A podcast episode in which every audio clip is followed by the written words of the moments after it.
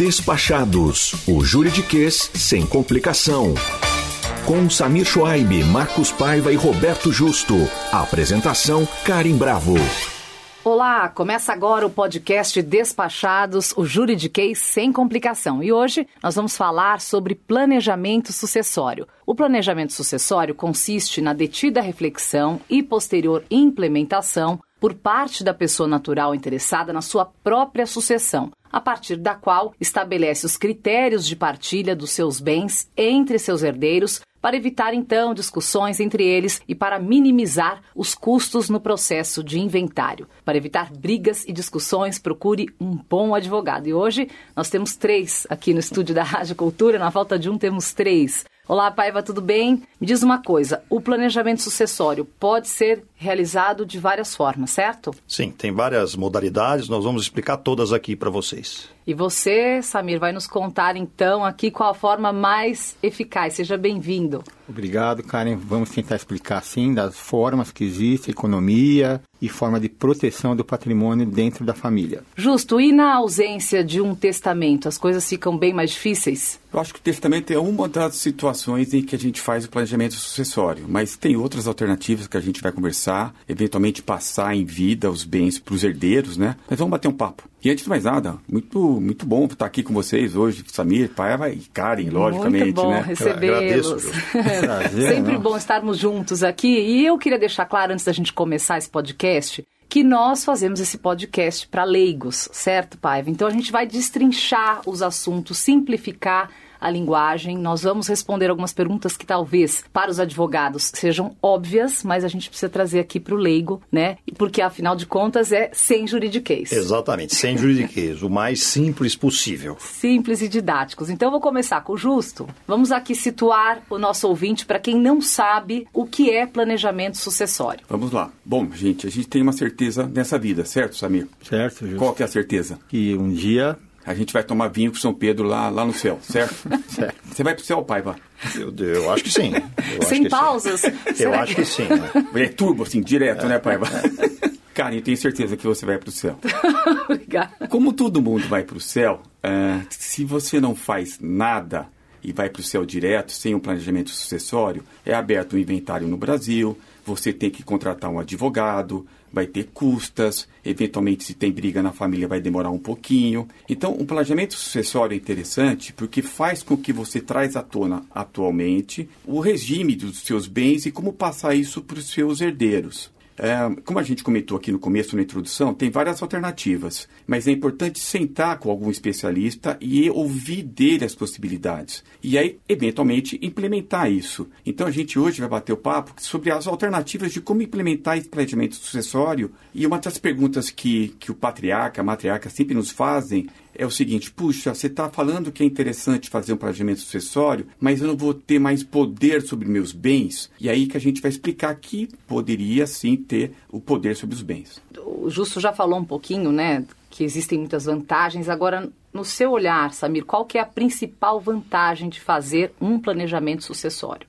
É, Karen, a principal vantagem, eu diria, é que a sucessão fica organizada na família. Então, é muito comum a gente fazer reuniões com os pais e os filhos, todos juntos na mesa, conversando. Os filhos escutam dos pais quais são os desejos dos pais. Então, é uma forma de se organizar isso de uma forma que lá na frente evita uma discussão entre herdeiros. Isso fica para mim, o meu pai falou que era isso para mim. Evita. Isso ajuda a evitar desgastes, facilita o processo sucessório. Então, muitas vezes, como o Justo falou, se você antecipa em vida uma doação ou a doação dos bens, evita um processo de inventário, os custos são menores e a proteção dos filhos é muito maior. Então, os filhos eles podem receber o, uh, esse patrimônio, os filhos são casados, com cláusulas de proteção. Vale dizer o quê? Se amanhã um filho vem a se divorciar, esse, esse patrimônio que ele recebeu é, em doação no planejamento sucessório vai estar protegido. Então, isso não entra na partilha dos filhos, é uma forma de se proteger o patrimônio dentro da família. Ou seja, é sempre necessário, né, Paiva, consultar um advogado para fazer um planejamento sucessório. E aí eu te pergunto, quais são os planejamentos sucessórios mais comuns? Com relação ao advogado, concordo,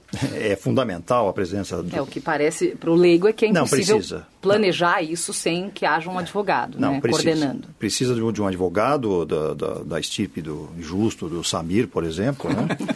E, claro, e, né, Paiva? E os, e os planejamentos sucessórios mais comuns que a gente tem aqui no Brasil, e depois a gente fala um pouquinho do exterior também. No Brasil é a constituição de uma holding. O que, que é holding? Holding é uma empresa que os detentores dos, dos imóveis, por exemplo, dos ativos, constituem né, para que os ativos deixem de ficar na pessoa física e, e passem a ficar na, na pessoa jurídica. Né? Isso que é uma holding patrimonial que a gente chama. Um dos planejamentos sucessórios mais comuns é a constituição dessa holding, que é a empresa com os bens, e a doação das cotas dessa holding para os herdeiros com o usufruto das cotas para os pais. Eu estou falando pais porque geralmente são os pais que vão, que vão fazer o planejamento sucessório para os filhos. Né? Eles podem fazer para netos, etc., mas vamos falar pais e filhos que é mais fácil de entender. Os pais constituem essa empresa, que a gente chama de holding, e aí eles doam as cotas da holding para os herdeiros e ficam com o usufruto das cotas. O que significa isso? Eles continuam com o controle dos bens, indiretamente. Então, esse é um planejamento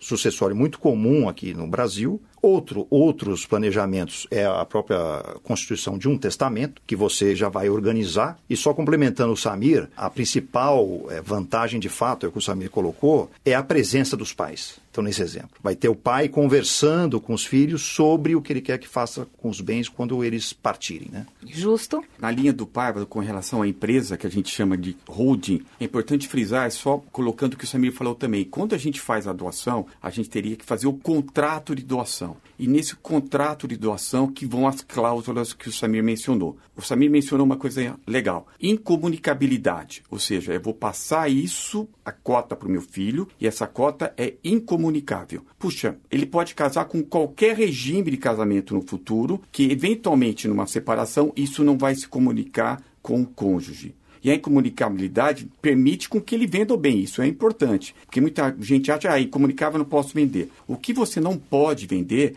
é quando existir uma cláusula de inalienável. Ou seja, o pai passou para o filho um bem e colocou inalienável. Ele não pode vender isso.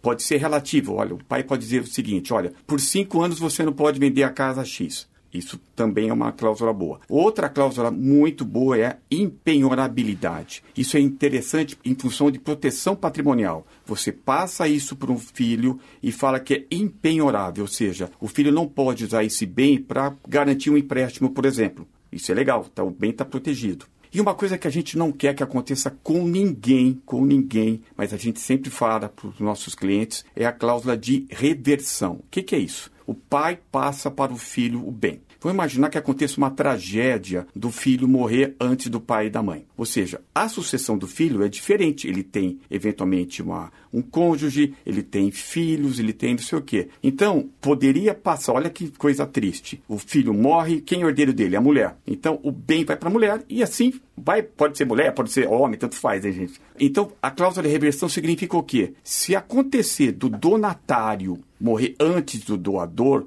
volta para o doador. E lá de cima é que o pai Aí vai faz decidir um outro para onde planejamento. Agora, o, o Paiva citou ali Brasil e exterior. O que, que há de diferente, o Samir? É, no caso do exterior, na realidade, o raciocínio é um pouco o mesmo, né? É antecipar doações, muitas vezes, para que não haja um processo de inventário. Sempre lembrando que uma pessoa que venha a falecer, que tenha bens no Brasil e no exterior, vai ter que fazer inventário no exterior em tantos países quantos ele detiver bens. Então, se ele tem uma empresa, uma empresa no exterior, né, chamada offshore, que a gente até falou aqui no outro podcast, sediada, por exemplo, em Bahamas, ele vai ter que fazer um inventário em Bahamas, se ele não tiver um planejamento sucessório lá em Bahamas. Então, muitas vezes o que se faz é a inclusão dos herdeiros como sócios das empresas, ou um testamento mesmo lá em Bahamas ajuda, não resolve, mas agiliza o processo. E tem a figura do trust. O trust é um, um contrato em que os pais fazem uma carta de desejo, que é muito similar a um testamento no Brasil, e ali ele diz que no falecimento dele, a forma como esses bens vão ser transmitidos aos herdeiros, e aí não haveria necessidade de um testamento lá. Então, há diversas alternativas também no exterior mas que aí sim precisa ser estudado o caso a caso. Paiva, há alguma desvantagem em se fazer o planejamento sucessório? Até que nós falamos das vantagens. Né? É. tem alguma coisa aí que pode complicar? Então, Karen, pensando na, na, na no é, objetivo do planejamento social, que é antecipar a sucessão, qual seria uma desvantagem? É você, por exemplo, fazer uma doação para o seu filho e depois se arrepender disso. Isso é uma desvantagem, porque você vai antecipar a sucessão. Então, de novo, naquele exemplo, pais e filhos. Tem os pais que têm os bens, eles querem organizar a sucessão, vão antecipar que é o planejamento sucessório. Eles vão fazer doação dos bens para os filhos ou vão criar uma empresa e doar as cotas para os filhos. Só que quando você faz esse movimento, esse bem já, já é dos filhos. É irreversível? É irreversível. Só é reversível no caso de um falecimento. Num falecimento. Se colocar no contrato. Se né? colocar já no tivemos casos eh, no escritório. Ou seja, aí os filhos têm que concordar em doar novamente para os pais. Se houver uma mudança né, de percurso. Né? Então, uma das desvantagens é que você acaba congelando esse, essa situação. Samir tá, pediu a palavra. É, eu tenho mais duas desvantagens que eu lembro agora aqui que existem, são pequenas desvantagens, mas que eu, eu lembro aqui. A primeira é a antecipação do custo. Né? No momento em que você faz a doação já, você antecipa o imposto de doação. Na verdade, é uma desvantagem do fluxo financeiro, mas vai se pagar menos do que se pagaria lá na frente. Então, essa desvantagem é relativa, é só de fluxo de caixa. E a outra é, eventualmente, por exemplo, imagina o justo tem um filho só. Ele faz o planejamento sucessório dele e depois ele descobre que tem outro filho. Acho improvável é, é, mas não. existe a possibilidade. É, que isso a minha a esposa vai ouvir isso. Isso é um exemplo. Ela vai te indagar direto, Samir. O que, que você está sabendo que eu não estou? É. Não, não estou sabendo de nada. É apenas um, é só um exemplo.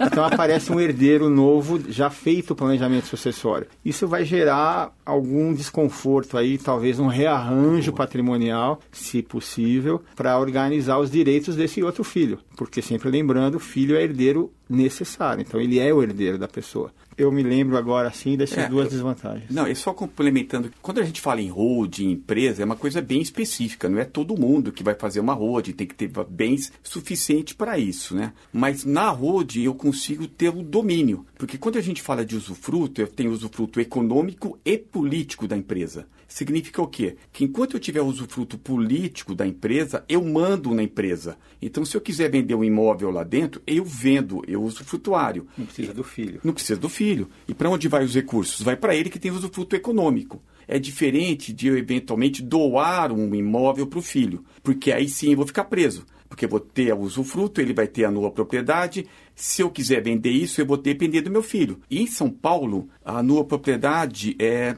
é determinado em dois terços e um terço usufruto. Em outros estados muda, né, Samir? meio, é, meio a meio. Meio a meio. E uma coisa que o Samir mencionou de custo também. Existe um projeto, gente, não sei se vai passar ou não, mas está lá no Congresso, para aumentar a alíquota de TCMD em, em até 16%. Então, se isso realmente acontecer, é, vai todo mundo começar a procurar e fazer o planejamento. É, a gente tem acompanhado nos últimos anos, existe realmente um movimento para se pensar em fazer e estão fazendo planejamento sucessório. É, só, só desculpe, com um complemento, claro. nessa questão do ITCMD que o Justo colocou. O ITCMD é um imposto estadual que incide sobre ah, doação ou morte. Perfeito. Pai. Então, planejamento tributário é você antecipar a, a sucessão. Então, você faz doações então, por isso que incide o ITCMD. É, é. E tem uma estatística, desculpa, cara, só para concluir, tem uma estatística que a gente viu agora recentemente, que neste ano de 23, 2023, é, as doações aumentaram já em 22%, é uma estatística. Ou seja, e por pessoas... que vocês acham que esse número aumentou? É isso que o pai falou, é a, é a expectativa de aumento da alíquota. Então as pessoas estão antecipando a doação para pagar no estado de São Paulo, por exemplo, a 4,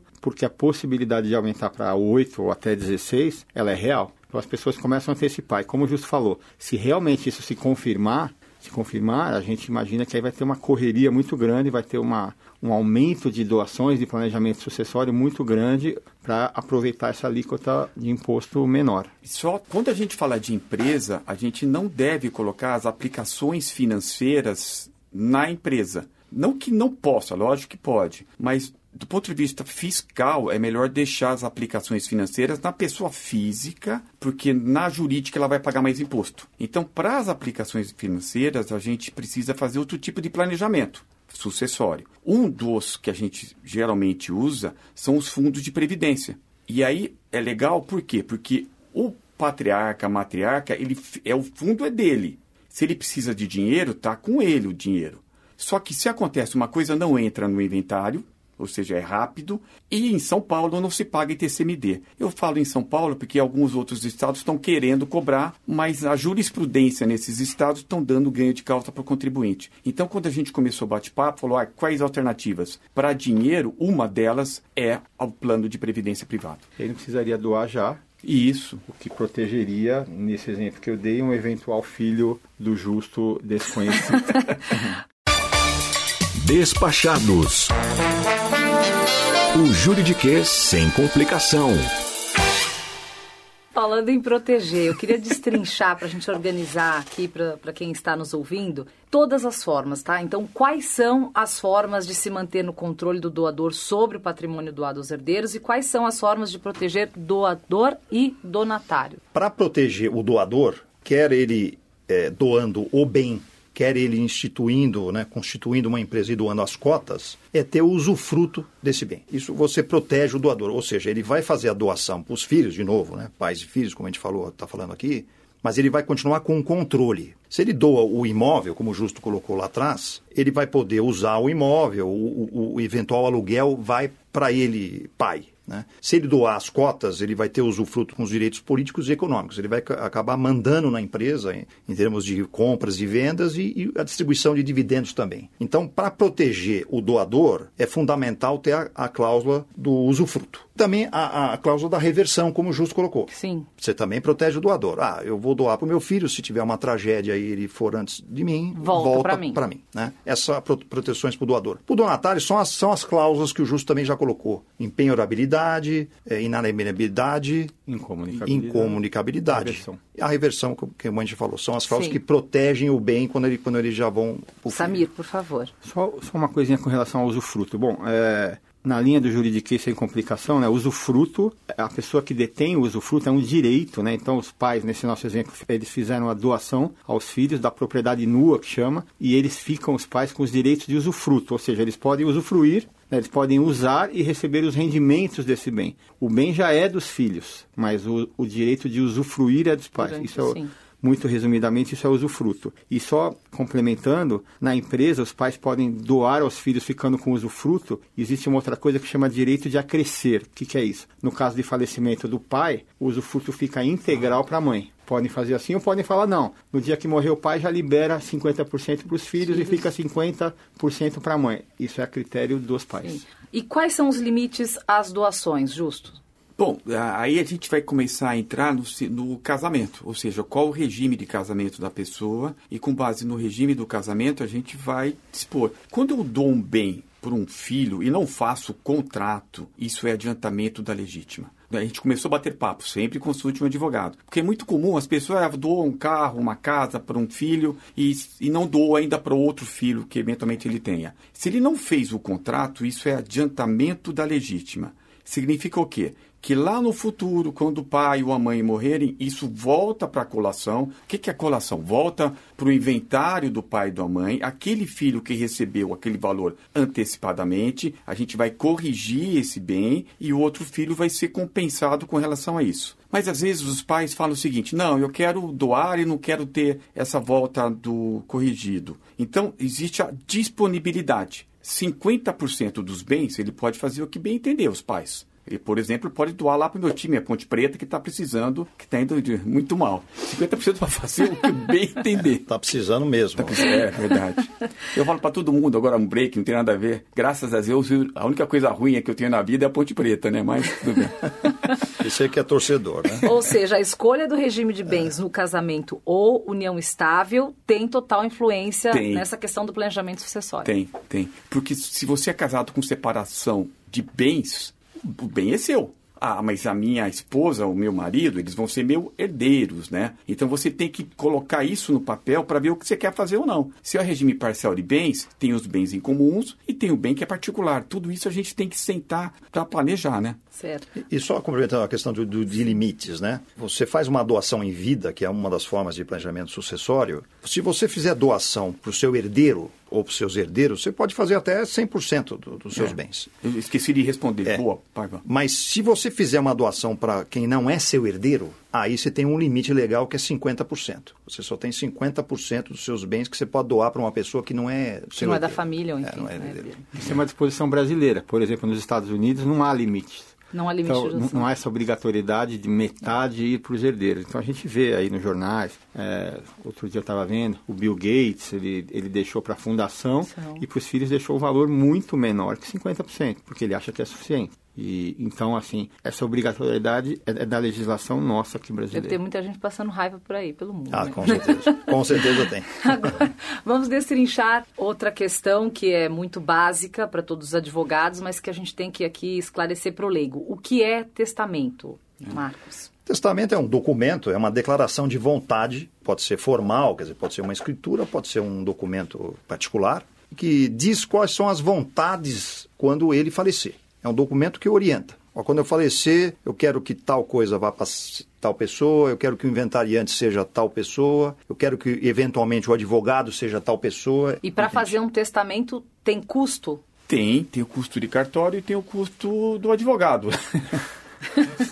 Que aí depende, né? Depende, depende do advogado. Depende. Mas tem o custo, mas o custo é mínimo, perto das vantagens que o testamento traz. E recentemente, quando você faz um testamento, você não poderia fazer em cartório a sua sucessão. Agora, alguns juízes, a jurisprudência permite com que você vá direto no cartório, se não tem briga na família, se não tem filhos menores, exemplos, você pode fazer extrajudicial, que é muito rápido, né? É, e a gente recomenda realmente que se faça o testamento, a pessoa tem algum bem ou quer fazer algum tipo de reconhecimento, até reconhecimento de filiação, isso pode ser feito por testamento. Então, independe da idade e do patrimônio. Dependendo do caso da pessoa, faz sentido fazer um testamento, não dá azar. Porque antigamente ah, fazer testamento é falar de morte e tal, mas isso aí a gente, a gente tem percebido que tem aumentado bastante a, esse tipo de. é, uma espécie de planejamento. Claro que, como o pai falou, é uma disposição de última vontade. Não vai evitar um inventário, mas vai facilitar e agilizar bastante. Não, Samir, a gente comentou no, acho que no podcast que acho que você tem dois casos no escritório em que você vai comunicar à família que existe outro filho. Isso É deve verdade. ser bem difícil. Foi reconhecido por testamento, Por e, testamento, e aí ele pediu para que a gente avisasse a família depois. né? Eles vão ler ali, mas é, a gente vai dizer que não tem culpa, né? E os honorários você não cobrou, né? É. E o que é um codicilo? Codicilo é, é, é uma espécie de testamento também, mas é um documento menor que também dispõe sobre a vontade né, do, do falecido e para eventos menores. Então, ah, quero deixar aquela camisa da Ponte Preta para o meu filho. É, isso é importante, Quero, né? quero por exemplo, ser, ser cremado. Né? Por que, que você não pode deixar, deixar essa instrução num testamento? Porque o testamento pode demorar para ser aberto, né? vamos dizer assim. Então, você tem que deixar num codicilo, que é um documento que fala sobre vontades da pessoa, caso ela Agora, dificilmente alguém vai brigar pela camiseta da Ponte Preta, né? Eu acho que isso não vai dar muita Não, briga. da? Ponte Preta eu acho que ninguém brigaria. Nem o filho dele, nem o filho dele. É, nem o próprio Pior, pior é filho. que eu- é, ele virou São Paulino, mas só para resumir. O Paiva, e o que é testamento vital? Então, testamento vital, Karim, é é uma novidade, vamos dizer assim, dos últimos 10 anos para cá. Só voltar um pouquinho, falar de eutanásia e de suicídio assistido. Aqui no Brasil é proibido a eutanásia. O que é eutanásia? A pessoa está em estado terminal no hospital e o médico, a pessoa já não está né, é, com consciência, o médico acelera a morte da pessoa. Isso é eutanásia, proibido, é ilegal. Suicídio assistido. A pessoa também está no estado terminal, mas ela está consciente e ela pede uma ajuda para o médico, que prescreve um medicamento para abreviar a vida dela. Aqui no Brasil é ilegal também. O que é legal aqui no Brasil é justamente disposições que você pode colocar no testamento vital, que é o que nós estamos falando agora. É você dizer para o médico o quê? Num documento assinado pelo médico, por você, pelo advogado, dizendo que você não quer que o médico prolongue artificialmente sua vida. Isso você pode fazer aqui no Brasil. Então você, você fala, ó, se eu, se eu entrar num estado de inconsciência, enfim, em estado terminal, Sem volta, né? eu não quero, sem volta, né? Eu não quero que o médico prolongue artificialmente a vida. Isso você pode fazer através do, testamento, testamento vital. vital. Agora, o que é herança digital? Samir? Isso é novo, né? É uma discussão nova, que basicamente são os, eh, os ativos digitais né, que a pessoa detém e o direito à abertura e à abertura de dados e as informações com o consentimento ou não da pessoa. Então, um exemplo, né? A pessoa que falece, ela vai autorizar a abertura dos seus é, e-mails, dos seus é, arquivos eletrônicos. Isso, isso existe aí um sigilo de dados, né? Que agora começa a ser, ser tratado de uma forma diferente.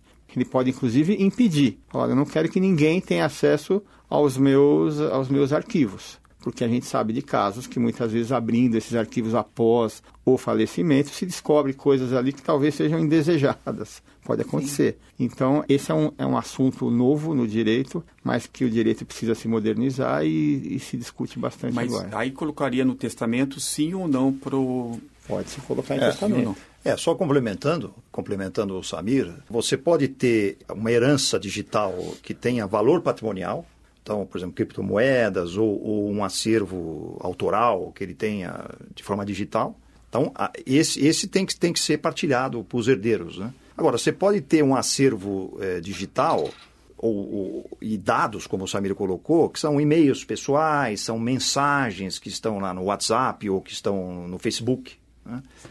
E é uma discussão jurídica muito interessante, porque os juízes estão protegendo isso agora, porque não existe uma lei específica. Os juízes estão protegendo o direito da pessoa que faleceu de não ter as suas, as suas mensagens, os seus e-mails pessoais abertos. Expostas, né? Expostos para os herdeiros. Agora, é. gente, o nosso tempo está chegando ao fim e que rende muito assunto. Mas a gente prometeu, num determinado podcast, que nós sempre terminaríamos o nosso bate-papo aqui do Despachados com alguma história bacana, real aí do escritório de vocês ou da vivência de vocês é, na área, para compartilhar com os nossos ouvintes aqui do Despachados. Então, queria ver quem que vai ser o protagonista da história hoje aqui. Não, bolinha. A, da bolinha é a seguinte, nós, tínhamos, nós tivemos um caso de planejamento sucessório ah, é, que sim. a mãe faleceu, o pai tá, era vivo, ele tinha cinco filhas, mulheres, já mais velhas, né? Ele tinha doado apartamentos para cada uma, tinha um patrimônio bom. E aí ele falou, bom, agora com o falecimento da minha esposa, eu quero já fazer em vida isso. Só que a reunião foi no escritório, vieram as cinco filhas, mas elas já não se falavam. Você vê como é complicado essa questão de dinheiro, de patrimônio. Elas já, entre elas, não se falavam, estavam com os maridos às vezes nem é recomendável, mas estava lá, as esposas e os maridos. E o pai, naquela situação, estava super constrangedor, e a gente tentando fazer um acordo e não conseguia de jeito nenhum qualquer tipo de acordo. E a única solução foi que a gente chegou foi, vamos dividir em cinco patrimônios que valem a mesma coisa, está todo mundo de acordo. Aqui tem imóvel, dinheiro, carro, aqui tem imóvel, e a gente foi ajustando, ficaram cinco patrimônios do mesmo valor. Ok, ok, como é que a gente vai sortear agora? Porque tinha que sortear, não tinha um auditor ali falando, vamos fazer. E aí um colega nosso lá do escritório, que tem um filho pequeno, ele tinha um joguinho do Silvio Santos, aquele da, da bolinha, sabe, que você faz? Então, a solução foi que a gente ficou lá na frente fazendo, olha só, filha 1 um vai ganhar... Virou o Silvio Santos por um dia. É. Filha 1 um ganhou o pacote 3, tudo bem, tudo bem, ela pegava e ia embora. E assim foi. É sério mesmo sério, isso? Sério, aconteceu isso aí. Isso é um exemplo. a que ponto chega e aconteceu e no fim até funcionou.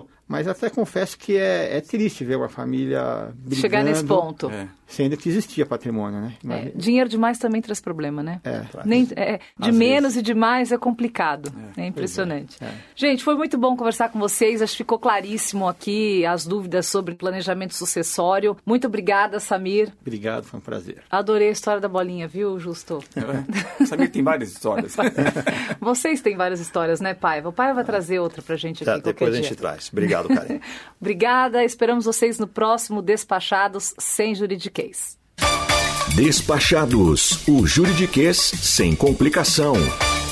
Realização Rádio Cultura FM, Fundação Padre Anchieta.